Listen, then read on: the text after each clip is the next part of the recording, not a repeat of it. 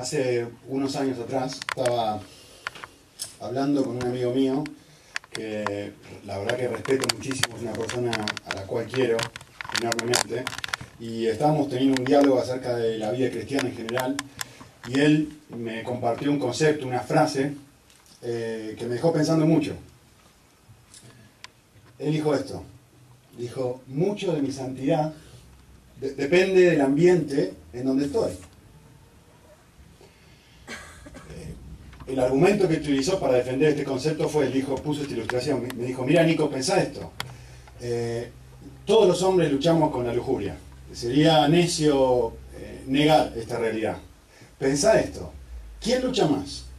Una persona que vive en un ambiente árabe donde las mujeres se visten de negro desde la punta de los pelos de la cabeza hasta la punta de los dedos de los pies, o nosotros que vivimos en un contexto eh, occidental donde uno puede ir a la playa y pues, puede ver lo que quiera y pasarla bien en la playa. Evidentemente, la persona que está en un país árabe tiene menos exposición, su ambiente es menos hostil, por decirlo de alguna forma, y lógicamente va a luchar menos que una persona que vive en un contexto como el que vivimos nosotros, en donde pues, cada propaganda por medio, pues tenés una mujer en bikini. Yo pensé eso por un rato me dejó pensando, al principio dije, sí, tiene sentido, bastante lógico lo que está diciendo. Después lo medité un poquitito más y me di cuenta, lo que este hombre dijo, por más amor que yo le tengo, es exactamente al revés de lo que Jesús dice. Jesús dice, el problema no está afuera, el problema está dentro de mi corazón. Si yo lucho con la lujuria, con el robo, con, envidia, con engaño, con quien sea, no es porque el ambiente me hace luchar con eso, sino porque dentro de un corazón yo tengo un problema y eso hace que yo luche con esto. Es decir, si un hombre lucha con la lujuria, no es el problema de la mujer, es el problema del corazón del hombre. Si una mujer lucha con la envidia, no es porque está más gorda de lo que estaba antes. O porque las mujeres que están alrededor de ella, o la nueva mujer que se incorporó al trabajo es más linda y si ella no estuviera acá yo no, no tendría envidia de nadie o yo no luché. No, no, no, no. El problema está dentro del corazón.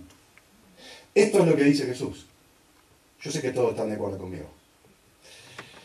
Eh, esto es tan así que, hay un ejemplo muy, muy drástico en la historia de la iglesia que muestra muy claramente esto. Un hombre, hay un padre de la iglesia muy conocido que luchaba tanto con la lujuria que decidió irse y aislarse en un desierto y, estar, vivir en el desierto todo el resto de su vida. Y dice, bueno, si vivo en el desierto no hay mujeres ni, con, ni, con, ni tapadas ni, sin, ni destapadas, ¿no? Entonces ya no voy a luchar más. Seguía luchando todo el tiempo. Fue tan drástico que terminó castrándose. Y, y cuando luchaba, se tiraba en una zarza llena de pinches. Y aún después de esa experiencia, seguía luchando.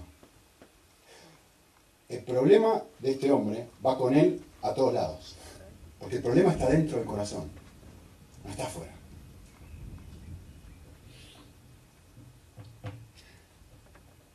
Primero pensé que tenía razón, después pensé en la Biblia y me di cuenta que no tenía razón. Esta semana volví a repensar la frase de arriba, justamente leyendo este pasaje. Y me di cuenta de algo. Me di cuenta que mi amigo no tiene razón, pero me di cuenta que la frase que ustedes tienen ahí en la pantalla puede ser leída de una forma o puede ser interpretada de una forma donde sí tiene razón. Y déjenme explicarle qué quiero decir. Eh, le voy a dar un ejemplo. Porque creo que esto es lo que si uno lee rápido Primera Tesalonicenses, va a concluir erróneamente. Eh, un ejemplo conocido. Seguramente ustedes habrán escuchado hablar de la historia de unos misioneros eh, a, mediados del año 50 que salieron de los Estados Unidos y fueron a Ecuador a un grupo de aborígenes, en donde fueron a compartirles el Evangelio, y de a poquito ellos iban haciéndose amigos de estos aborígenes, y fueron con sus familias, con, todos sus hijos y todo, y en un momento donde se bajaron, iban en un avión tirando, por ahí vieron la, película, iban tirando, dejándole regalos, mostrándole a los aborígenes que querían eh, ser amigos de ellos, y en un momento los aborígenes manifiestan que sí, sí queremos ser amigos, y finalmente cuando estos hombres bajan y van a hablarles de Cristo, pues los matan. Si han leído o han visto la película, conocen la historia, cómo, con qué es lo que sucede. Después de eso, las mujeres de estos hombres a los cuales mataron fueron y les compartieron el Evangelio a las mismas personas, perdonándolos por lo que hicieron. Yo personalmente me miro y me examino a mí mismo y no creo que soy una persona que lucha con perdonar a otros. No es un problema que tengo.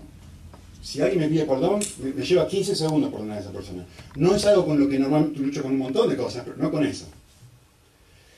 Hace, cuatro, hace dos, tres semanas estaba en Kenia y aterricé en Nairobi exactamente el mismo día que explotaron las bombas en Nairobi, si lo leyeron en el diario.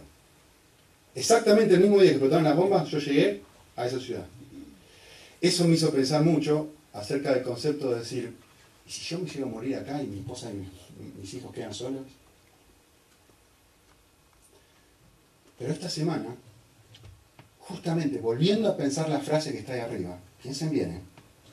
volviendo a meditar en esta frase que está ahí arriba, me puse a pensar esto. ¿Y si hubiera sido Annie la que fue a Kenia? ¿Y si hubiera sido ella la que hubieran matado en un atentado, en un shopping? Yo me pregunté a mí mismo, yo, realmente con la mano en el corazón, yo, hubiera hecho, hubiera respondido de la misma manera que respondieron estas mujeres, perdonando a las mismas personas que pusieron una bomba para que mi esposa muera, mudándome con mis niños de dos meses, tres años y seis años a Nairobi para compartirle el Evangelio a las mismas personas que mataron a mi mujer? Sinceramente, la respuesta es, no lucho con perdonar hasta que soy puesto a prueba realmente. Y me doy cuenta que sí lucho. Mucho más de lo que yo pienso que lucho. Mucha de mi santidad depende del ambiente en el que estoy, en el sentido de que la ausencia de un ambiente hostil, si querés, la ausencia de una fuerte prueba, me impide que vea que realmente en mi corazón hay tanta falta de perdón como la que tiene mi vecino.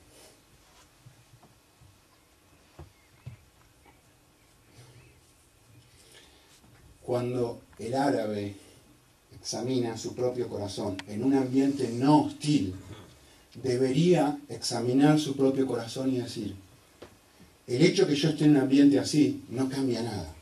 Porque si yo fuera probado y estuviera en otro lado, saldría a la luz lo que yo soy realmente igual que el otro y que en mi corazón hay exactamente lo mismo que está en mi vecino. Lo único es que el martillo no ha dolido lo suficiente y por eso no se me ha escapado una mala palabra. En el momento de la prueba me doy cuenta realmente que mi corazón está tan mal como el corazón de mi vecino. El texto de 1 Tesalonicenses 2, si ustedes miran, versículo 1 dice, porque vosotros mismos sabéis, hermanos, que nuestra visita a vosotros no fue en vano. Y versículo 2, miren bien, sino que después de haber sufrido y sido maltratados en Filipos, ¿cómo sabéis? Tuvimos valor. A ver, déjeme decirle un par de cositas acá. ¿Por qué leímos el pasaje de Hechos al principio? Porque justamente el pasaje de Hechos describe este sufrimiento que está pasando en Filipos. El pasaje de Hechos nos cuenta cómo ellos fueron maltratados, lo que leyó Paqui hace un ratito. Y si uno lee, si uno lee rápido este versículo, podría llegar a esta conclusión, podría llegar a la conclusión, miren, nosotros pasamos por una situación de donde nos pegaron, donde nos azotaron, donde nos lastimaron, y miren qué buenos que somos nosotros. Miren qué bien respondimos a la prueba. Miren, mostramos valor. Si uno lee el texto rápido, probablemente va a llegar a concluir eso. Si uno lee el texto en detalle, se va a dar cuenta que están diciendo exactamente al revés. Miren lo que dice el pasaje, lo leo de vuelta. Sino que después de haber sufrido y sido maltratados en Filipos, ¿cómo sabéis? Tuvimos el valor confiados en nuestro Dios de hablaros el Evangelio. El texto dice, confiados en Dios tuvimos valor. Confiados en lo que Él puede hacer, nosotros respondimos de esta forma. O si querés decirlo, hasta a mí me gusta decirlo así. No se trata de lo que yo puedo hacer en medio del sufrimiento o en medio de la prueba, sino que se trata de lo que Dios quiere hacer en mí o por mí en medio de ella. Noten esto, el texto no dice nosotros somos valientes, no dice eso. El texto dice gracias a que nosotros estábamos confiando en lo que Dios hace, en lo que Dios es capaz de hacer por nosotros, por eso, como consecuencia de eso, nosotros tuvimos valor. Hay un abismo de diferencia entre la frase de arriba y la frase de abajo.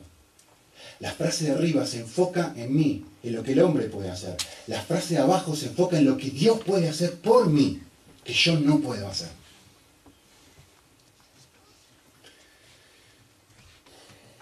Por lo tanto, la prueba no está diseñada para revelar si hay algo bueno en mi corazón. La prueba está diseñada para revelar mi necesidad de Dios.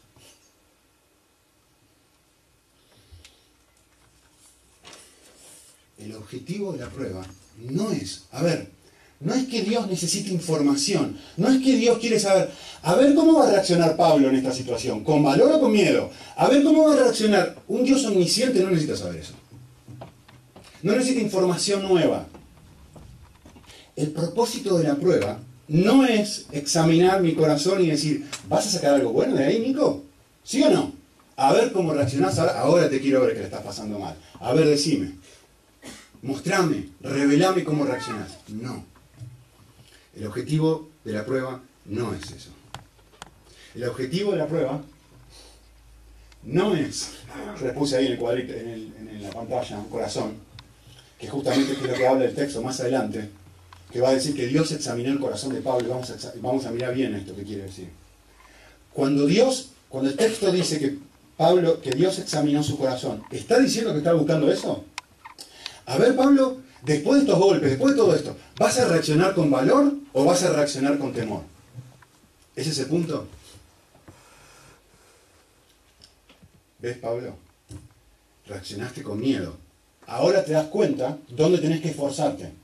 Ahora te das cuenta dónde es el área que tenés que cambiar, en dejar de ser miedoso. ¿Ves, Pablo? 30% valor, 70% de, de miedo hay en tu corazón. Enfócate en cambiar el 70%, Pablo.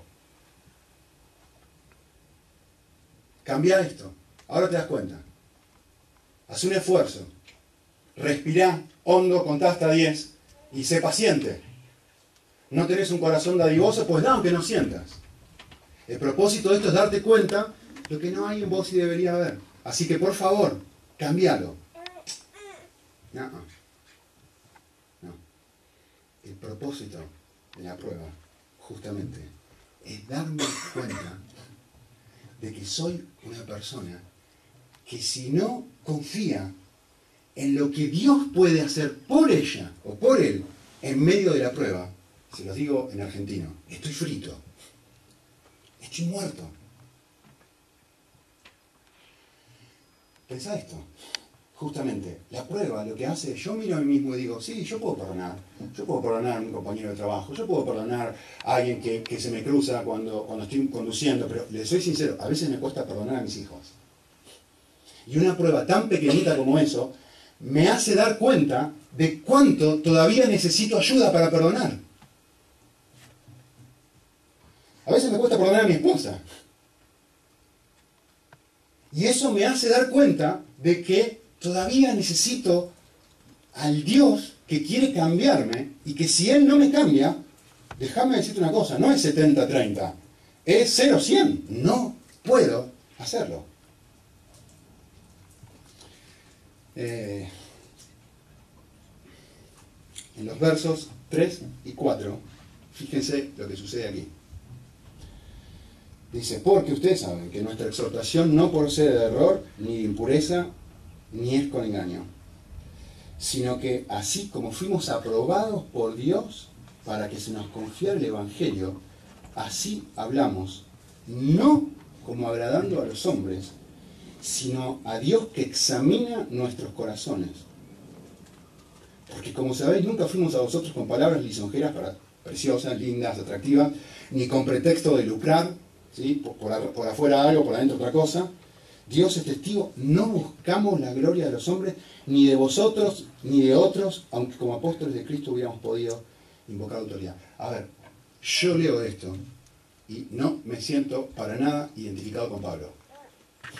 Yo leo esto y digo, pero para un segundito, si Dios realmente examina mi corazón, lo que va a encontrar no es esto, lo que acaba de decir Pablo, lo que va a encontrar no es, yo no tenía ganas de agradar a nadie, ¿eh? realmente no luchaba en absoluto con agradar a nadie. No, no, realmente el dinero yo no lo amo, ¿eh? fue 100% con deseo puro de no amar el dinero. Yo no sé vos, pero yo examino mi corazón y encuentro eso. Entonces uno debe preguntarse, pero ¿qué, qué tiene este hombre? ¿Qué tiene de especial? ¿Es distinto? O sea, él es alguien especial y nosotros somos los raros. A nosotros se aplica esto, a él no. Eh, y la realidad es que no, no es así. No es que él es distinto y nosotros no somos distintos. Lo que el texto está diciendo es que él fue aprobado por Dios en el sentido que estaba, otra vez el versículo 2, confiando en Dios y no en sí mismo. Lo que Pablo está experimentando en la realidad, yo no tengo valor, pero confiando en Dios, sí recibo valor. Me gusta hacer esta pregunta. ¿Soy una persona consciente de mi necesidad de ayuda? Esto es el corazón que, estaba, que tenía Pablo. Consciente de su necesidad de ayuda, cuando alguien venía a golpearlo, cuando alguien venía a maltratarlo, cuando alguien venía a pegarle, como describió Paqui, cuando alguien lo metía en una cárcel, le ponía cepos, no decía, tengo que tener valor, tengo que tener valor, tengo que tener valor. No, no, no, no, no. no. En ese momento, lo que Tesalonicenses nos informa es, lo que tengo que hacer es confiar en lo que Dios ha hecho y quiere hacer por mí. Confiados en Dios tuvimos valor. Me doy cuenta de que tengo necesidad de ayuda. Segunda pregunta. ¿Estoy confiando en Dios para realizar los cambios que yo no puedo hacer? ¿O me estoy esforzando por hacerlo yo solito? No, tengo que, en mi país decimos tengo que apechugar. Tengo que ponerme fuerte y bancarme los golpes. Eso es lo que tengo que hacer. Si esa es la actitud del corazón, ¿saben qué hace falta? Es muy simple. Hace falta una prueba. Para darme cuenta de que yo puedo ser paciente en ciertos contextos, yo puedo perdonar en ciertos contextos, yo puedo reaccionar de una manera humana en ciertos contextos, pero cuando el martillo es lo suficientemente fuerte, de repente me doy cuenta, no, no, no, no, no soy tan perdonador como pensaba. No, no, no, no, no soy tan valiente como pensaba. No, no, no, realmente necesito mucha más ayuda de la que una vez pensaba. Y vuelvo a darme cuenta de que necesito el Evangelio como la primera vez. De que necesito a Cristo como la primera vez. De que necesito un Salvador como la primera vez. Voy a usar un ejemplo que no es más ni menos que el ejemplo que utiliza el texto. Eh, Pablo justamente habla de la lucha con agradar a los demás. ¿sí? Así que voy a dibujar otro corazón. Todo lo que habla aquí es que él no luchó con agradar a otros. Si, si yo miro mi propio corazón, si vos mirás tu propio corazón y encontrás esto, automáticamente estoy seguro que lo que vas a querer hacer es sacarlo de tu vida. Porque no te agrada. No es lindo. Uno se siente esclavo de lo que piensan las demás personas, uno siente que tiene que actuar de una determinada manera, uno empieza a hacer cosas que no quiere hacer, se siente amado, se siente, es un constante lucha interna de sentirse amado cuando hace las cosas bien, sentirse rechazado cuando hace las cosas mal, y, es una, pugna interna de, nunca estar satisfecho. Y cuando uno mira y se da cuenta de esto, eh, uno dice, ya no quiero más esto mi vida, es horrible, lo quiero sacar. Y Pablo dice, yo no tengo esto. Y yo digo, yo quisiera ser como Pablo. Eh, y uno piensa justamente, bueno, ahora sí, ¿eh? ahora no lo voy a hacer más. Ahora no voy a dejar que las otras personas determinen cómo respondo. Pero vengo a la iglesia, alguien me dice algo que me hiere, y, en vez de decirle a la persona, mira, me diste, y adentro tengo un veneno. ¿Por qué? ¿Porque soy bueno? No, porque no tengo coraje. Porque no aplico Mateo 18, que si alguien me lastima tengo que ir y decírselo. No es porque soy bueno, es porque estoy agradando. Y cuando viene la prueba, me doy cuenta de que todavía lucho con esto cuento algo. Vi una película hace mucho tiempo con Ani que no la recomiendo, ni me acuerdo el título, ni mucho menos porque fue horrible. Pero hay una porción de la película que es fantástica y que es tan educativa en este sentido. Eh, la película se trata de un, de un, eh, de un investigador privado al que lo llaman a investigar un crimen en un lugar muy aislado, eh, no me acuerdo dónde era, quizás hasta era Groenlandia, un lugar así lleno de puro hielo era. Eh, en medio de casitas, solo, estaba completamente solo, no había nada, y había una gran familia donde se había producido un crimen, y eh, supuestamente un, a uno de los hermanos lo llama para averiguar quién había cometido el crimen. Este hombre investiga, investiga, investiga, hasta que llega un momento en donde entra a la casa de uno de los hermanos justamente, y se da cuenta de que esta persona, sin ningún tipo de duda, era el asesino. Y era totalmente macabro este hombre. Eh, entonces, era de noche, y este hombre se da cuenta de esto, y está en la cocina del asesino, y justo mira que viene el coche de este hombre que está volviendo, que no estaba en su casa, y, no sabe qué hacer, pues no, tiene forma de escapar, y agarra un cuchillo, se lo mete así en el bolsillo, sale para afuera por la, por la, puerta de atrás, y justo cuando está saliendo por, por afuera por la puerta de atrás, el asesino, que todavía supuestamente está todo sin saberse, el asesino lo mira le dice, ¿dónde vas? El hombre se da vuelta y le dice, no, estaba, estaba merodeando, estaba dando una vueltita, una vuelta a la esquina. Y el hombre le dice, vení, hace frío, te invito a un café. Y este hombre, el investigador, dice, no, no, gracias. ¿Qué estás haciendo? Y le empieza a manipular. Y dice, ¿qué estás haciendo afuera? Eh, a estas horas, con el frío que hace, y me estás rechazando un café? ¿Qué te impide tomar un café conmigo?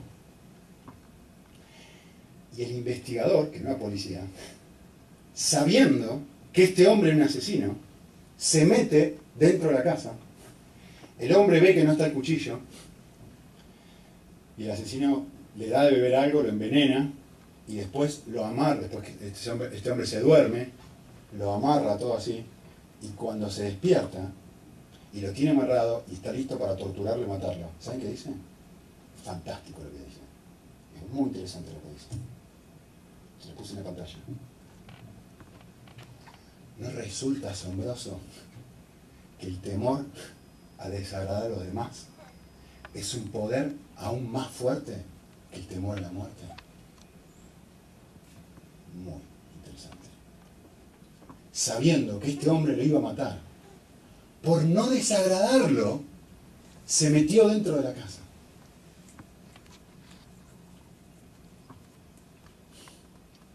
Muy interesante. ¿Y Pablo? ¿Qué es? ¿La excepción a la regla? El único que no es así. ¿Cómo hizo él? ¿Qué tiene de especial el que no tenemos nosotros? La respuesta es, no tiene absolutamente nada de especial. Lo único que tiene es una comprensión especial. Y es la misma comprensión especial que él tiene que ora para que vos y yo tengamos. Efesios 2, 18 al 20 dice así.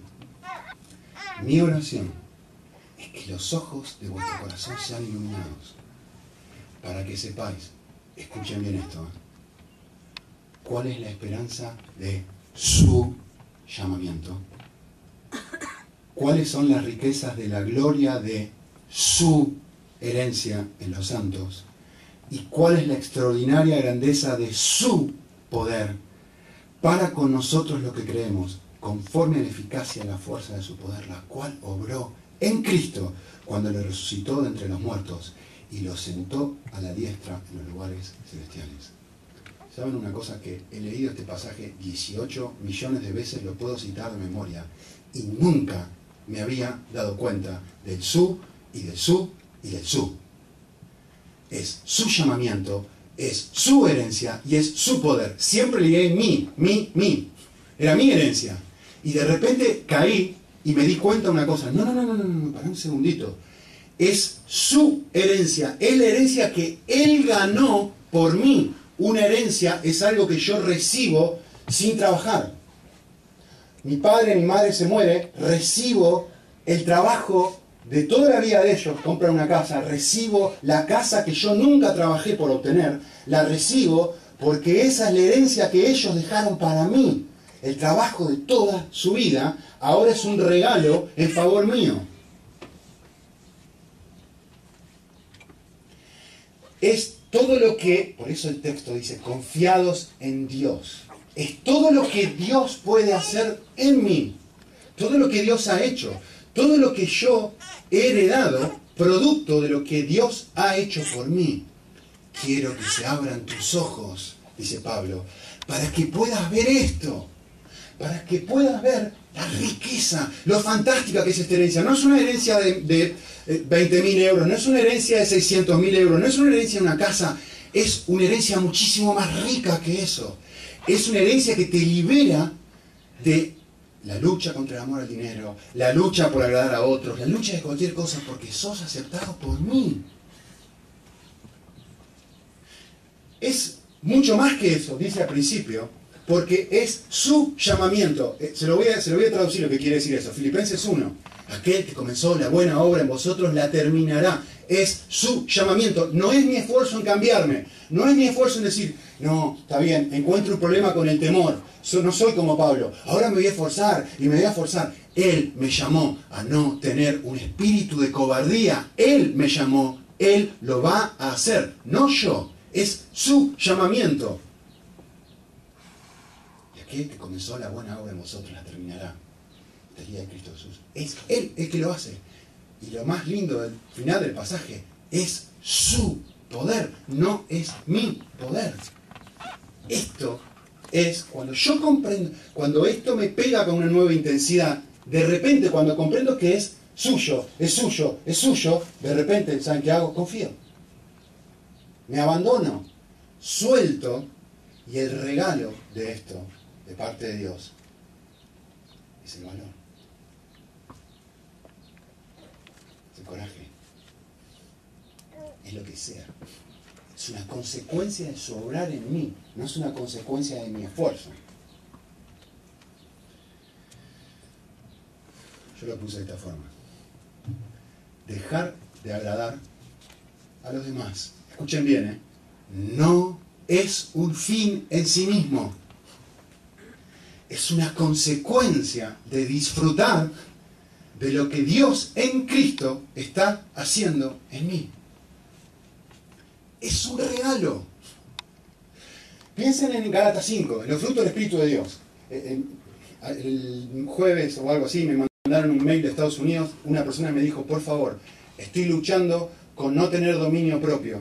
Estoy luchando, no tengo dominio propio. ¿Podés orar para que tenga dominio propio? Le mandé y le respondí el mail y le dije esto. Le dije, yo voy a orar por vos, pero no voy a orar para que tenga dominio propio. Porque el dominio propio no es un fin en sí mismo. El dominio propio es una consecuencia de que el Espíritu de Dios está obrando en tu vida. Hay algo mucho más, no es un fin en sí mismo el dominio propio. El amor, amar a los demás, no es un fin en sí mismo. Amor, gozo, paz, paciencia, benignidad, fidelidad, dominio propio, no son fines en sí mismos, son resultados del obrar del Espíritu de Dios en mi vida. No es lo primordial que debo buscar. Es la consecuencia de que Dios está haciendo algo en mí, producto de que se me han abierto los ojos y ahora me abandono y confío en aquel que me invita y me dice, déjame a mí, déjame a mí, déjame a mí.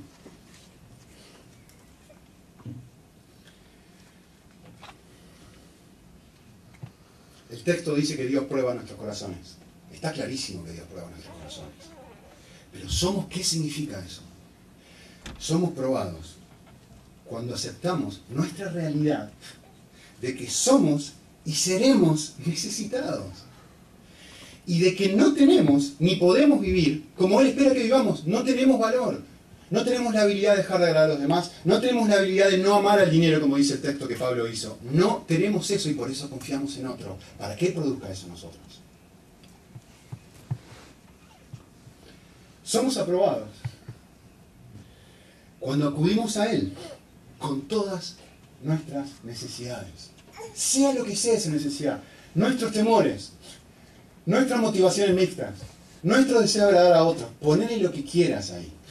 Cuando acudimos a Él y hacemos como hizo Pablo, no voy a confiar en mi capacidad de cambiarme, voy a confiar en Dios para tener valor. Tuvimos valor porque estábamos confiando en Dios. Somos aprobados en nuestro corazón cuando Él abre nuestros ojos a nuestra realidad, de ver que con todo eso, y a pesar de eso que yo acabo de mencionar, su herencia sobrepasa nuestras debilidades y nuestras necesidades. Su llamamiento es seguro. Y su poder nos permite llegar a ser lo que somos. O mejor dicho, lo que no somos.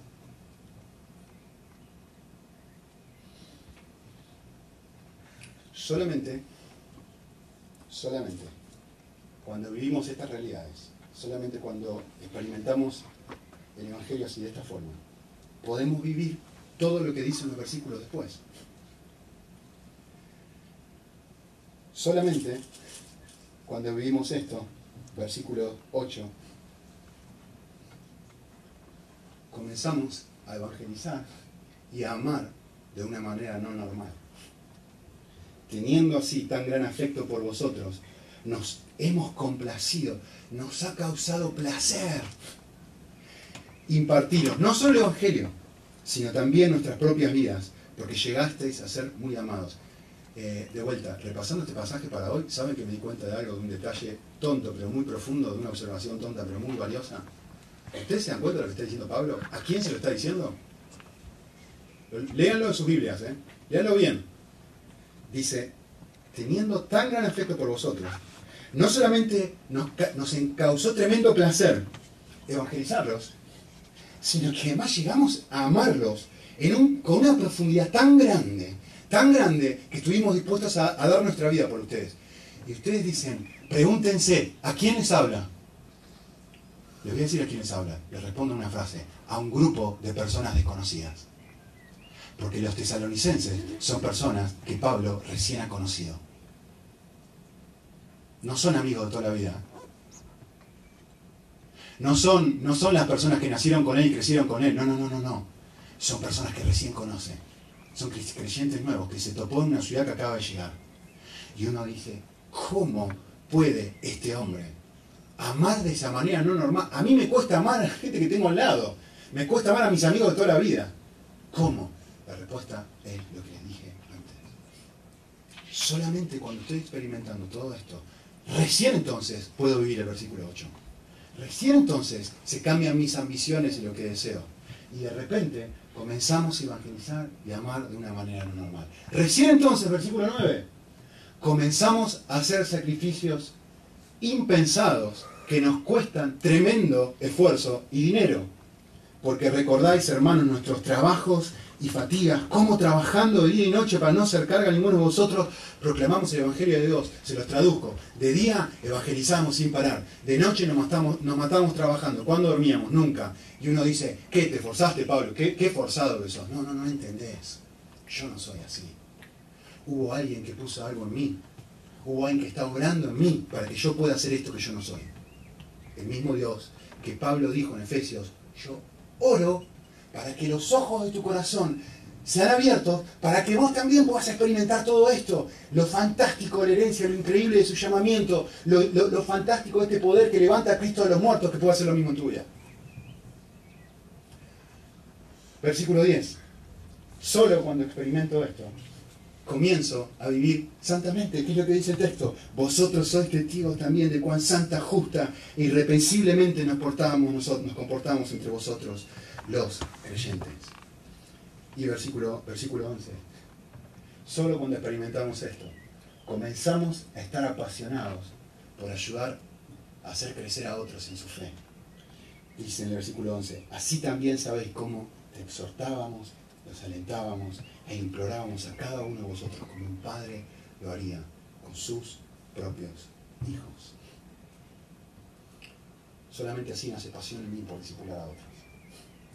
Como estoy viviendo esto. Cuando es tan precioso para mí que no puedo hacer otra cosa que querer que otros también lo experimenten. Que justamente es lo que dice el versículo 12. Cuando experimentamos esto, comenzamos a desear que la mayor cantidad de gente posible viva de esta forma. Yo quiero, dice el versículo 12, que anden de una manera digna, que ustedes anden de una manera pero solo, no porque tengo valor, no porque soy mejor que los demás, sino solo porque me doy cuenta que soy necesitado. Cristo me ha abierto los ojos a ver la realidad de su llamamiento, de su herencia y de su poder. Entonces, soy dado vuelta 180 grados. Si vos te mirás a vos mismo, si vos te mirás a ti mismo, mirás esta listita de cosas y decís, yo, la realidad, Nico, si soy honesto, no estoy experimentando ninguna de estas que están acá. O por lo menos unas cuantas. ¿Qué tengo que hacer? Si entendiste, lo que traté de comunicar, no tenés que esforzarte por evangelizar, no tenés que esforzarte por dejar hablar a los demás, no tenés que esforzarte por discipular a otros. Lo que tenés que hacer es darte cuenta de la necesidad de ayuda y de correr de vuelta hacia el Salvador. Es darme cuenta que no solo que necesito el Salvador otra vez, pero no solo alguien que me salve, de la paga de mi pecado, sino alguien que me salve del dominio y de la esclavitud de aquello que yo no puedo cambiar. Y justamente lo que hacen las pruebas me ayudan a ver esta realidad. Las pruebas me ayudan a darme cuenta de que no soy tan perdonador como pensaba. De que si soy como soy es porque estoy en un ambiente bastante bueno y un ambiente hostil, una prueba fuerte, me va a hacer darme cuenta de que estoy tan necesitado de ayuda en Occidente, en Arabia, en mi casa, en el trabajo, como mi vecino. Cuando me dé cuenta de eso, el objetivo es no golpearme, no decir qué malo que soy, sino todo lo opuesto. Es correr hacia el único que me quiere cambiar.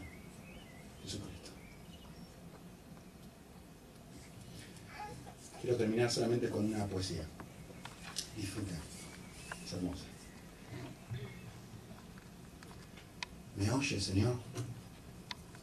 Estoy sufriendo horrores, encerrado en mí mismo, prisionero de mí mismo. No oigo más que mi voz, solo me veo a mí, y tras de mí no hay más que sufrimiento. ¿Me oye, Señor? Líbrame de mi cuerpo, es un montón de hambre. Y cuando toca algo con sus innumerables ojos enormes, con sus mil manos extendidas, solo es para agarrarlo e intentar apagar con ello su insaciable apetito. ¿Me oyes, Señor? Líbrame de mi corazón. Está hinchado de amor. Pero aun cuando creo que amo locamente, acabo descubriendo con rabia que es a mí mismo a quien estoy amando a través de otro. ¿Me oye, Señor? Líbrame de mi espíritu. Está lleno de sí mismo, de sus ideas, de sus opiniones. No sabe dialogar, pues no le llegan más palabras que las suyas. Y yo solo me aburro, me canso, me detesto, me doy asco. Desde que empecé a dar vueltas y más vueltas en mi sucia piel como un lecho quemante enfermo, del que quería comer cualquier cosa por huir, todo me parece ruin, feo y sin luz. Y es que ya no sé ver nada sino a través de mí. Y siento ganas de odiar a los hombres y al mundo. Y solo es por despecho, puesto que no sé amarlos. Y quisiera salir, escaparme, marchar a otros países, porque sé que la alegría existe. La he visto cantar en muchos rostros. Yo sé que la luz brilla. La he visto iluminando mil miradas. Mas no puedo salir de mí. Yo amo mi prisión al tiempo que la odio.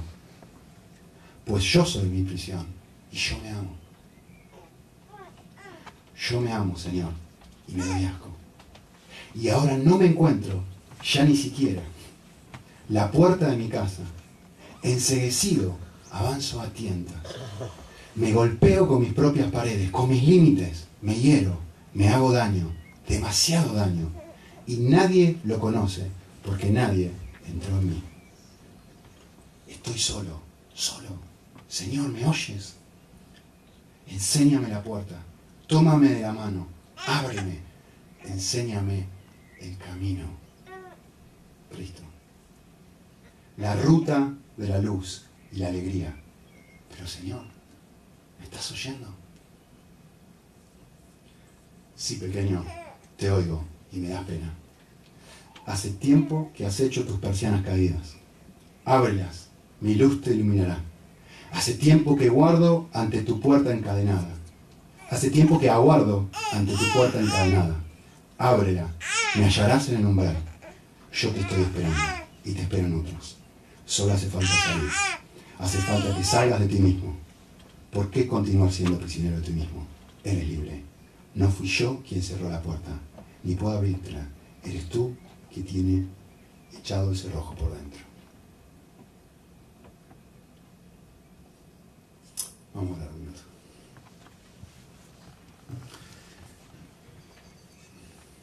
Señor, si hay algo que nos muestra las situaciones difíciles, es un poquito esta poesía.